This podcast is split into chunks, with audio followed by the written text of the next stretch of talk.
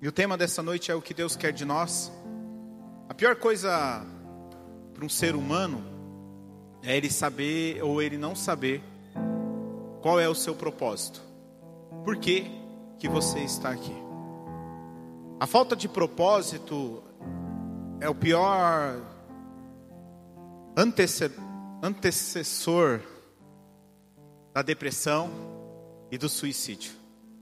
Muitas pessoas que entram em depressão, entram em depressão porque não sabem qual é o seu propósito. Muitas pessoas se suicidam justamente por não ver nessa vida um propósito e decidem assim terminar. Entender o porquê nascemos dá um objetivo para as nossas vidas. E não só um objetivo para as nossas vidas. Quando nós entendemos o porquê nós nascemos, dá um objetivo daquilo que nós estamos fazendo aqui hoje. Por que, que eu estou aqui hoje? Porque eu decidi num domingo à noite estar numa igreja. Quando nós começamos a entender o propósito de Deus, e isso vai trazendo objetivo, objetivo de vida e daquilo que eu estou fazendo. O texto de Paulo aos Efésios, no capítulo 1, no verso 4 diz: Antes da fundação do mundo, Deus nos escolheu nele para sermos santos e irrepreensíveis diante dele, e em amor nos predestinou para ele, para sermos adotados como seus filhos por meio de Jesus Cristo, segundo o propósito da sua vontade. Paulo aqui já dá uma boa base daquilo que é ou que deveria ser o nosso propósito de vida. Paulo fala deste propósito antes mesmo da fundação do mundo. Mas qual é essa vontade de Deus? O que Deus quer de mim? Para que eu nasci? Para que eu vivo? Qual o sentido de tudo que eu já passei? E qual o sentido de tudo que eu estou passando atualmente? São perguntas que normalmente nós nos fazemos buscando respostas, o porquê, qual é a vontade de Deus. Eu estou assistindo um filme, eu estou falando que eu estou assistindo porque eu comecei agora à tarde e vou terminar quando, ter, quando chegar em casa. Que é a entrevista com Deus. E naquele, naquele momento que o, aquele repórter está de frente com aquele homem que diz ser Deus, ele começa a fazer algumas perguntas e eu falo, cara, que oportunidade que eu não queria de estar na frente de Deus assim como esse homem está. Fazer algumas perguntas para Deus, de alguns porquês. Então nós carregamos alguns porquês. Principalmente qual é a vontade de Deus sobre as nossas vidas? Qual o sentido de tudo?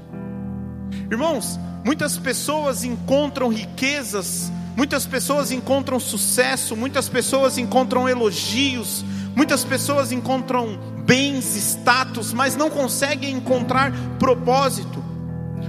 O propósito em si não é achado e as pessoas vão vivendo a sua vida, encontrando coisas, mas o seu real propósito de vida, de existência, não é encontrado. Nós chegamos num período do ano que é um período muito atípico para pararmos, pensarmos e refletirmos em tudo que nós vivemos neste ano e tudo que iremos viver no próximo ano. Sexta-feira o pastor Dori pregou sobre o que você quer para 2023. Mas antes de perguntar o que você quer para 2023, ele perguntou como é que foi seu 2022. Mensagem é muito boa, por sinal. Poucos de vocês estavam aqui. Então vá no YouTube, assista. Tem um testemunho marcante do pastor Dori falando sobre uma perca de um voo. Aquilo me prendeu. E eu queria ver o desfecho lá. E aí, conseguiu ou não conseguiu o voo? Mas você que não assistiu, assista depois. Então veja que é um tempo de refletirmos, é um tempo de pararmos e começarmos a analisar muitas coisas das nossas vidas. É um período onde nós olhamos para coisas que melhoraram e para coisas que não deram tão certo, coisas que avançaram, mas coisas que se estagnaram em nossas vidas. Eu já estou no meu momento de reflexão e olhando para muitas coisas a qual eu deveria ter melhorado e eu vi que eu não melhorei. E isso gera em nós algumas frustrações. E fala, poxa, eu sei no que eu preciso melhorar e por que, que eu não melhoro? Talvez porque eu ainda não encontrei alguns propósitos na minha vida. Como eu disse para vocês, pessoas conseguem encontrar coisas, sucesso, dinheiro, reconhecimento, elogios, mas não acham propósito. Muitos lugares humildes são muito mais felizes do que lugares milionários. A alegria, ela não está ligada em ter, mas em ser, em saber quem você é. Se você é, não importa o que você tem e o que você não tem, porque você sabe quem você é. Eu vejo pessoas correndo atrás de tantas coisas, e isso não é problema. O problema é você achar que essas coisas, a qual você está correndo atrás, trará um sentido e um propósito para a sua vida. E sinto lhe dizer: você vai correr atrás de coisas, você vai correr, atrás de riquezas, você vai correr atrás de status, você vai, vai correr atrás de reconhecimento, e você vai achar essas coisas, porque se você corre atrás, você consegue. A palavra do Senhor diz que o sol nasce para o justo e para o injusto, está dizendo que se você correr atrás, não depende da sua justiça, você vai conseguir. Como eu disse para você, não é problema você querer ter coisas, não é problema você buscar coisas, mas o grande problema é que quando você achar essas coisas, você saberá que essas coisas não trarão propósito para você. Quando você conquistar, você vai ver que ali não está o propósito da sua existência. Não é nos status, não é na conta bancária, não é nos sonhos. Eu conheço pessoas que viajaram por muitos lugares eu conheço pessoas abastadas de dinheiro, de bens, de sucesso, mas que se matam, que dão cabo da sua vida. Por quê? Porque quando ela chegou no topo, ela viu que ali não estava o propósito de vida dela. Fique tranquilo, eu não vou te enrolar hoje não para te falar qual é o seu propósito. Eu vou ser bem objetivo e bem simples. Eu não tenho muito tempo hoje. Hoje a palavra é bem rapidinha. Vamos falar um pouco desse propósito. O que Deus quer de nós? Qual o propósito? Por que, que estamos aqui? Existe uma lei da teologia que é a lei da primeira menção. Então, quando você quer saber de um assunto, tratando isso teologicamente, você vai quando que esse assunto foi primeira vez falado, mencionado. E falando de propósito, eu quero fazer a lei da menção com você. Eu quero voltar lá no início de tudo, onde Deus começou a dar propósito para o homem. E você vê que são coisas que lá no Éden faz total e completo sentido para nós aqui hoje. Coisas simples, mas que por vezes deixamos passar. Porque nós buscamos propósitos em coisas passageiras, terrenas, coisas que se vão, coisas que se acabam. A Vilma, ela tem um probleminha de saúde. Esses dias o Thiago foi pôr um remedinho lá para ela lá. E vira e mexe o Thiago vai lá aplicar esse remédio nela. E ele dá um sermão na Vilma. Eu não vou vir mais aqui. Porque você não cuida disso? Vai no médico. E não sei. E aí passa uns três, quatro meses, a Vilma liga pro Thiago, e o Thiago vai lá, dá o sermão e põe o remédio. E um dia a Jéssica fez o store, né? E muitas pessoas mandaram mensagem: O que está acontecendo? Aconteceu com a Vilma? Tal. Preocupado. Não é nada muito grave. Mas, diz que nós não tropeçamos em grandes pedras, nas pequenas, né? Estou profetizando morte, não, viu, amor? Apesar de hoje você estar tá parecendo a esposa do, do Lula, com essa roupa toda vermelha aí. Mas você tá linda. Cantando, nossa, hoje. Linda bom? E a Vilma, ela, ela batalhou muito para muitas coisas na vida dela. A Vilma, se você conhecer a história dela, da onde ela saiu e aonde ela está, e aonde o Senhor ainda vai levar ela, você vê que houve uma grande ascensão da parte de Deus. E eu falo para a Vilma, cara, vai cuidar disso. Corre atrás disso, resolve esse problema de saúde, não fica remediando. Sabe por quê, Vilma? Porque tudo isso que você construiu um exemplo, você viu uma bate com as 10, irmãos. Veste o paletó de. Como que chama lá? Paletó de madeira. Irmãos, eu ponho uma placa de vendas na loja, não sei tocar aquilo. Eu, consigo, eu vou conseguir destruir tudo que ela construiu em anos, em meses. Entende que às vezes nós corremos atrás de coisas e não é problema isso. Mas precisamos equilibrar. Precisamos saber para onde nós estamos indo e o que nós estamos fazendo. E não depositar completamente todo o nosso propósito de vida naquilo ali. Continue a sonhar, viva os teus sonhos. Mas entenda, os teus propósitos não se baseiam em coisas terrenas, não. Se o seu propósito se basear em coisas terrenas, eu te digo, isso tem prazo de validade, vai ser o dia que cantar a tua senha. Cantou a senha, acabou o propósito. Não tem legado, não tem continuidade. Por quê? Porque é passageiro. Mas vamos lá, como eu disse, em Gênesis, Gênesis 2:15. Gênesis 2:15.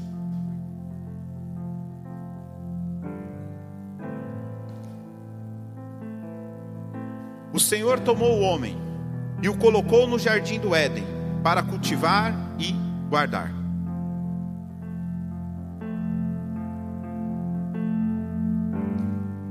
Aqui nós encontramos o primeiro propósito para nós. O Senhor tomou o homem e colocou no jardim. E falou: por quê? É para você cultivar e guardar. Sabe o que Deus quer de você? Sabe qual é o propósito da sua vida? é cuidar daquilo que Deus te deu. Muitas pessoas acham que propósito relacionado com Deus está ligado a ministério, a pastoreio, a louvor. Não. Se você é casado, você tem um ministério. Se você trabalha, você tem um ministério. Se você é filho, você tem um ministério. Então, tudo aquilo que Deus nos dá é para que possamos cultivar e cuidar. Casamento, filhos, você que tem pais, cuide dos seus pais, cuide dos teus bens, cuide do teu emprego. Cuidar bem do que Ele te deu é uma forma de adorá-lo. Se você cuida bem do que Deus te deu, se você cuida bem da sua família, preste atenção em mim, olhe para mim, principalmente os jovens daquele canto, olhe para mim. Se Deus te deu uma família, cuide bem da sua família.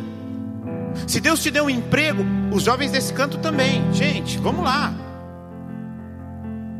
E são filhos da casa, é isso que me assusta. Estamos encerrando um ano de maturidade e não paramos para prestar atenção na palavra. Aí entramos no WhatsApp, no, no Instagram e criticamos o Tite porque não cantou o hino nacional. Que falta de respeito. E faltamos com respeito dentro da casa de Deus, sem reverência ao momento da palavra. O momento da palavra é a palavra de Deus. Não sou eu que estou falando, é o Senhor que está dizendo aos seus corações: eu não posso tocar no seu coração, eu posso tocar em você, mas é Deus que toca o seu coração. Mas você está despercebido. Acabamos de cantar às dez, as cinco loucas, as cinco prudentes, estamos agindo como loucas, faltará azeite para aquele grande dia. Acorda, igreja. Cuidado que Deus te deu, faz parte do seu ministério, é uma forma de adorá-lo. Olha, Adão, Deus fala o que para Adão? Cuide do jardim.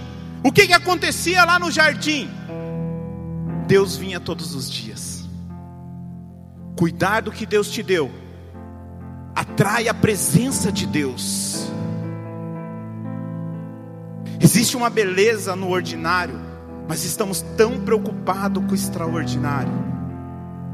Eu vi uma frase, eu não vou saber dizê-la, mas está lá na cultura do reino. Acho que você viu também. Você não viu não? Ele fala assim: Faça o ordinário amando com o extraordinário. Faça o possível.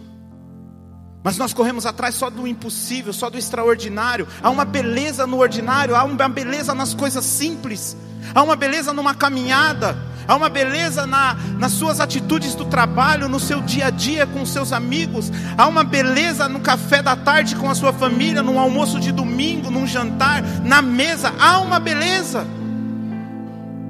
Romanos 12 fala assim sobre um culto racional. O que é um culto racional? É você saber o que você está fazendo. É isso que Romanos está dizendo, Paulo aos Romanos. Você precisa saber o que você está fazendo. Quando eu cuido da minha esposa, eu estou cultivando um jardim chamado casamento. Quando eu cuido dos meus filhos, eu estou cultivando um jardim chamado pais e filhos, paternidade, cuidado.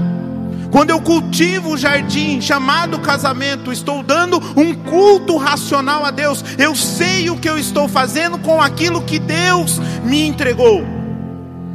A mesma palavra para cultivo em Gênesis, do texto a qual nós lemos, é a mesma palavra para um culto racional em Romanos. Cultivo e cultuar é a mesma palavra. Eu vejo pessoas passando por problemas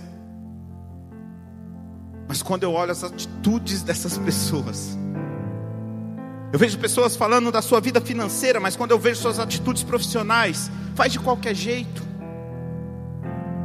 Não prosperam, pois não cultivam bem o trabalho que Deus te deu. E deixa eu te dizer, vai chegar os 12 dias da vitória para 12 anos, 12 meses. Não é campanha da prosperidade para você prosperar, é trabalhar para prosperar é cultivar o seu trabalho. Quer prosperar? Trabalhe direito. Faça o seu melhor naquele lugar que Deus te deu. Faça o seu melhor na sua família, faça o seu melhor no seu casamento, faça o seu melhor com os teus filhos. Cuide daquilo que Deus te entregou. Quer trazer propósito para a sua vida? Quer saber qual é um propósito para a sua vida? É cuidar daquilo que Deus te deu. Quando você começar a cuidar daquilo que Deus te deu, você sentirá propósito em levantar numa segunda-feira de manhã e ir trabalhar. Você chegará a propósito de uma quarta-feira à noite, aonde você já está cansado no meio da semana, pegar seu carro e vir para o culto. É porque você começou a enxergar propósito, é cuidar daquilo que Deus te deu. Mas as pessoas vão levando a vida eu vejo pessoas caindo pelas tabelas na sua vida espiritual, mas não cuidam, não cultivam da igreja que Deus te deu, não querem saber do culto, não querem saber do que está acontecendo na igreja. Mal vem na igreja e quando vem fica conversando, fica em roda. Cuida do que o Senhor te deu e isso trará propósito para a tua vida. Mas vamos continuar o texto, Gênesis, agora o verso 16, Gênesis 2,16. E o Senhor Deus ordenou ao homem: de toda árvore do jardim você pode comer livremente, mas da árvore do conhecimento do bem e do mal não deve comer, porque o dia em que dela comer você certamente morrerá. Puxa, eu fico vendo isso aqui, eu falo, Senhor, o Senhor não podia ter escondido essa árvore? A árvore estava no meio do jardim, irmãos. Acho que devia ter um outdoor nela assim, ó, com as plaquinhas, cassetinha piscando. Deus poderia não criar essa árvore ou fazer um pezinho bem pequenininho, assim, bem escondidinho, no meio do mato lá? Deus não poderia colocar uma cerca, um muro à volta da árvore? Deus não quer andar com você por medo, Deus quer andar com você por honra. Deus me dá a liberdade de comer, para ver se livremente eu vou comer ou não da árvore. Muitas pessoas andam com Deus por obediência, mas a obediência tem um problema. Sabe qual é o problema da obediência? Quando ninguém está vendo. O que te impede de assistir algo no seu celular que contém nudez? Ah, o que me impede é o meu cargo, minha esposa. O que me impede tem que ser a decisão de eu não fazer. Eu não decido, eu decido não tocar neste fruto. Deus me dá a liberdade. O relacionamento que Deus quer conosco é um relacionamento de liberdade, de escolhas. Ele não vai impor, ele não vai esconder essa árvore. Ele não vai pôr um muro em volta dessa árvore. Ele quer que você livremente escolha não tocar neste fruto. Não é um relacionamento de medo, é um relacionamento de amor. O que Deus quer de nós, quer se relacionar conosco quer ter um relacionamento, mas um relacionamento de amor, não um relacionamento de medo. Ah, eu não fui para a igreja, eu vou para o inferno. Eu não dei meu dízimo, eu vou para o inferno. Ah, eu falei, ah, eu vou para o inferno. Eu não fiz isso, eu vou para o inferno. Tudo vai para o inferno. Ei, o evangelho é um evangelho de uma boa nova. Sabe qual? Você não precisa ir para o inferno. É disso que se trata o evangelho. É um relacionamento com Deus em amor. Só que a gente baseia o nosso relacionamento com Deus em outras pessoas. A sua preocupação não é se alguém vai ver você com uma lata de cerveja na mão. A sua preocupação é: isso glorifica a Deus? Ou você está preocupado com o que o pastor vai pensar da foto que ele viu sua lá no Instagram? Você não tem que estar preocupado com o que eu acho, com o que eu penso. Você tem que estar preocupado em deixar Deus triste, trazer tristeza ao coração de Deus. Quando Deus coloca a árvore sem cerca, Deus está dizendo: Adão, não quero andar com você por medo, quero andar por amor, por honra. Não é só obediência, é honra. Isso começa a trazer propósito para a nossa vida. Saber que existe um Deus que quer se relacionar conosco. O que Deus quer de nós, o que Deus quer de mim, o que Deus quer de você relacionamento. Mas não é um relacionamento do pode não pode. Eu recebo algumas vezes algumas mensagens, algumas pessoas me procuram, pastor, eu posso isso? Não é pode, não pode. É você saber isso glorifica a Deus ou não. Isso te afasta de Deus ou não?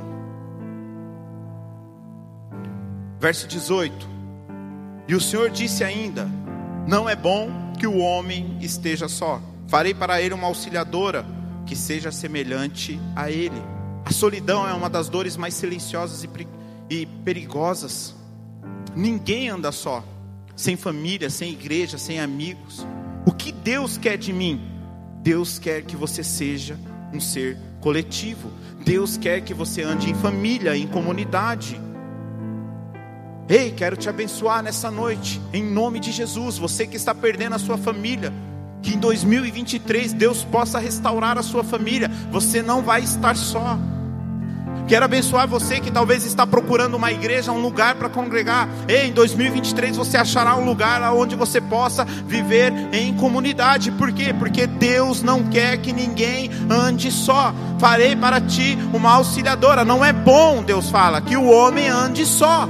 O que Deus quer de mim, Deus não quer você só. Você não pode se isolar. Você precisa aprender a conviver com as pessoas. O salmista no Salmo 68,6 diz: Deus faz com que o solitário more em família. Receba essa palavra. Não caminhe só, não ande só. Como eu disse, a solidão é perigosa. O que Deus quer de mim?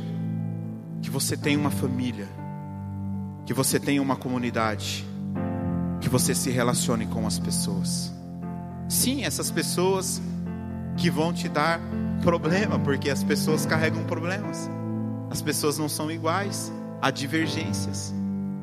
Mas é isso que Deus quer de nós, que possamos caminhar juntos, em família, em igreja.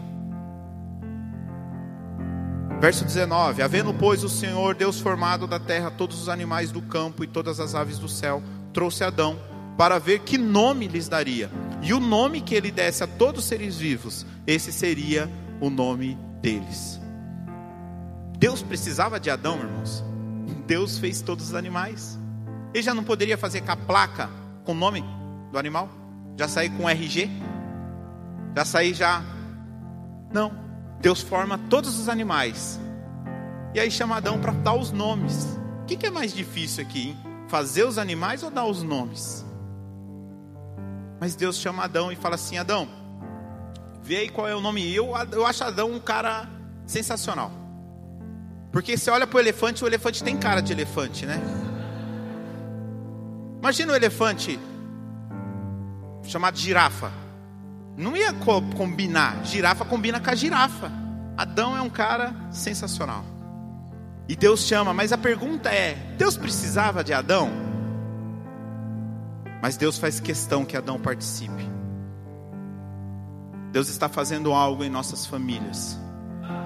Deus está fazendo algo em nossa igreja. Deus está fazendo algo em nossa cidade. E Deus quer que você participe. Ele precisa de mim e de você? Não. Mas Ele quer. Ele quer que nós nos tornemos participantes daquilo que Ele está fazendo, através do seu corpo chamado igreja. O que Deus quer de mim? Deus quer que você se torne um participante daquilo que Ele está fazendo.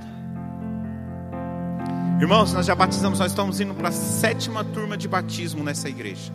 Já se passaram seis turmas de batismos. Mais de 90 pessoas se batizaram aqui. A pergunta é: você acha que Deus precisava de nós para mudar a vida de alguém? Não, mas Ele faz questão de nos tornar participantes daquilo que Ele está fazendo. Então, o que Deus quer de mim? Que você participe daquilo que Deus está fazendo teus sonhos têm que converger com os sonhos de Deus.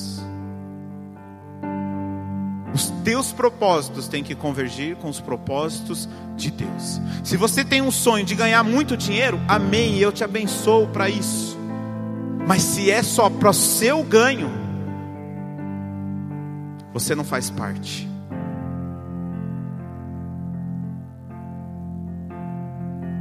Se você tem um sonho de ter uma grande empresa, eu te abençoo que Deus te dê uma grande empresa. Mas se não for para ajudar as pessoas, não faz sentido.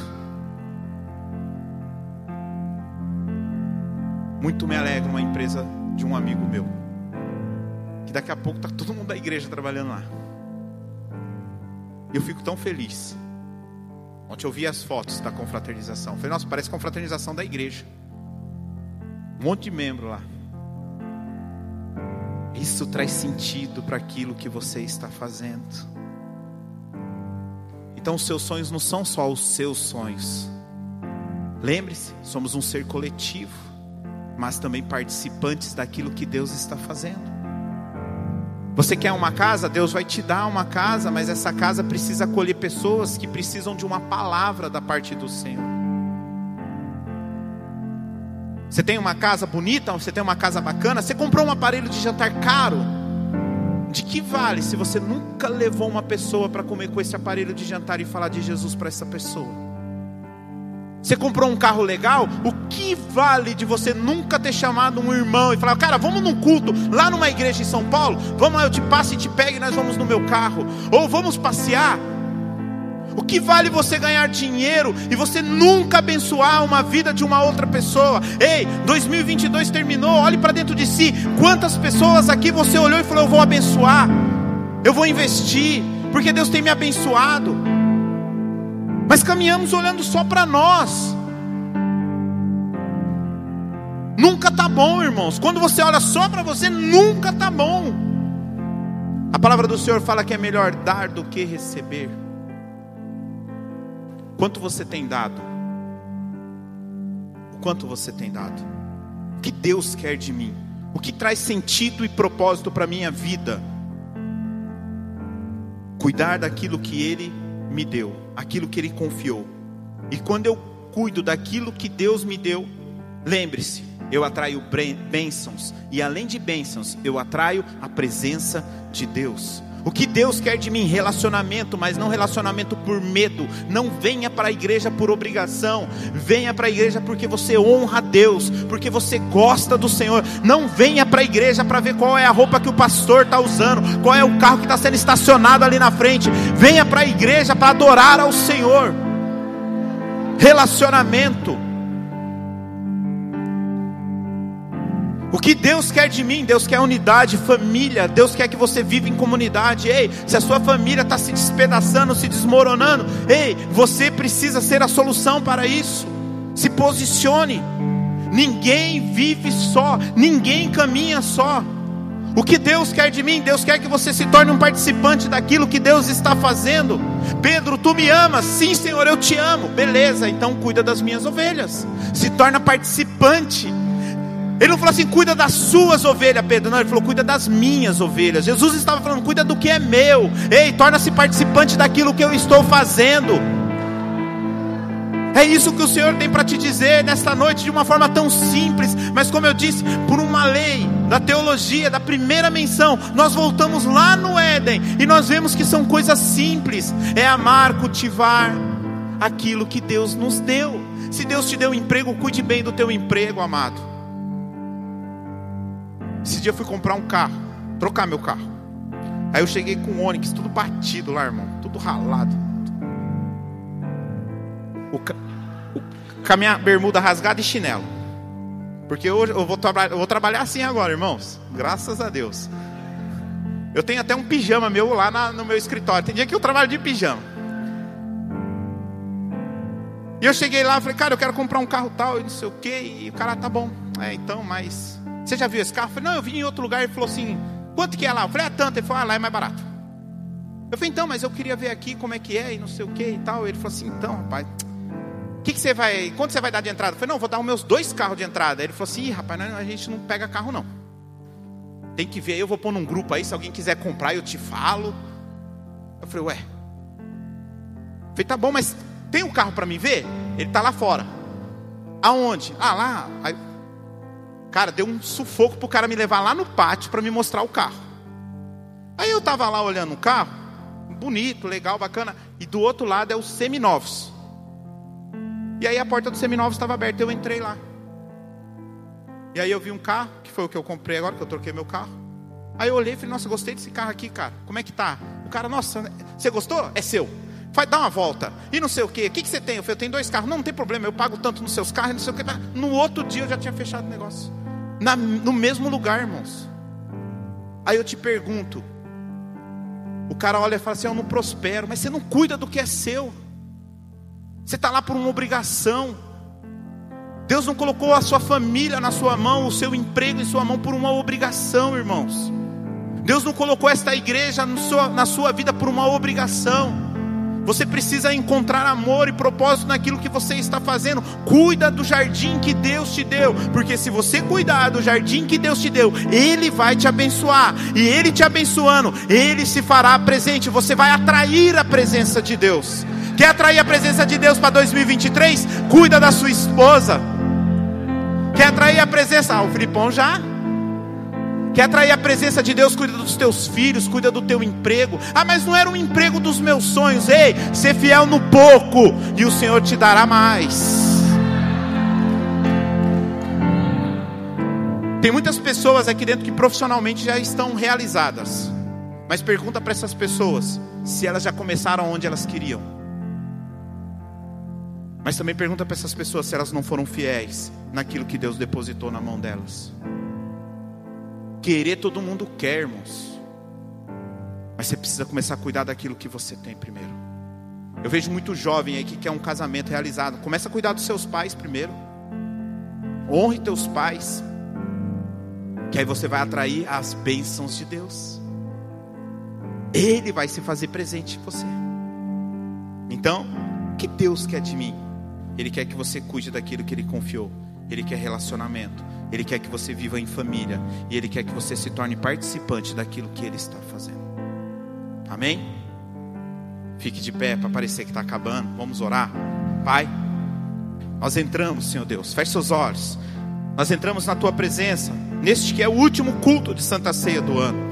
Senhor Deus, de uma forma muito especial nós te agradecemos por tudo aquilo que o Senhor confiou a nós, por tudo aquilo que o Senhor está fazendo. E Senhor Deus, se faltou em nós, Senhor Deus, algo, se faltou em nós a atenção de cuidar, ó Pai, da nossa família, da nossa casa, dos nossos filhos, se faltou, Senhor Deus, a atenção de cuidar daquilo que o Senhor está fazendo e nos convidou a ser participante, primeiramente eu te peço, te peço perdão e te peço, Senhor Deus, que nesse próximo ano eu possa estar mais perto, de acordo com os propósitos da sua vida, que eu possa cuidar daquilo que o Senhor confiou em minhas mãos, Senhor Deus, que eu possa ter um relacionamento maior ainda contigo, mas, Senhor Deus, do que aquilo que é visível para as pessoas, mas no secreto, no meu quarto, que o meu relacionamento contigo possa crescer, Pai, que a minha família possa cada vez mais estar na bênção do Senhor e que eu possa, ó Deus, me tornar um participante daquilo que o Senhor está fazendo através desta esta igreja, em nome de Jesus.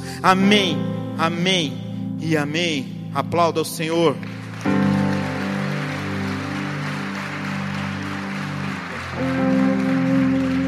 Se assente por um minuto. Eu sei que o pessoal do louvor subiu, mas agora eu vou mudar um pouco o esquema aqui, tá bom? Não sei nem se vocês pensarem em hino, mas não vai dar, hoje está meio complicado.